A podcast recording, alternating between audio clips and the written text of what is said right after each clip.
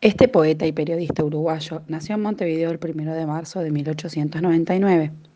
Fue un destacado promotor de la vanguardia en Uruguay. En sus inicios trabajó en los diarios El Siglo y La Razón, desde 1917 hasta 1920. Luego, en 1926, ingresó como colaborador en la revista literaria La Cruz del Sur y trabajó allí hasta 1929. En ese año fundó y dirigió la revista Cartel, junto a Julio Sigüenza.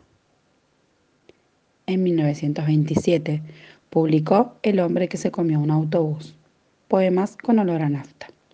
Y en 1930 publicó Se ruega no dar la mano, poemas profilácticos a base de imágenes esmeriladas.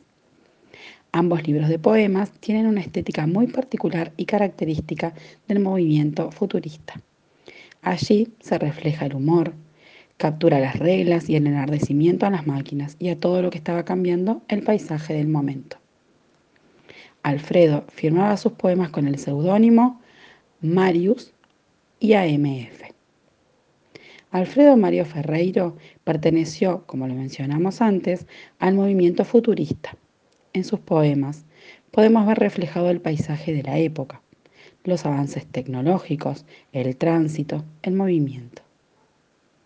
Su tránsito por la escritura de poemas fue breve pero intenso.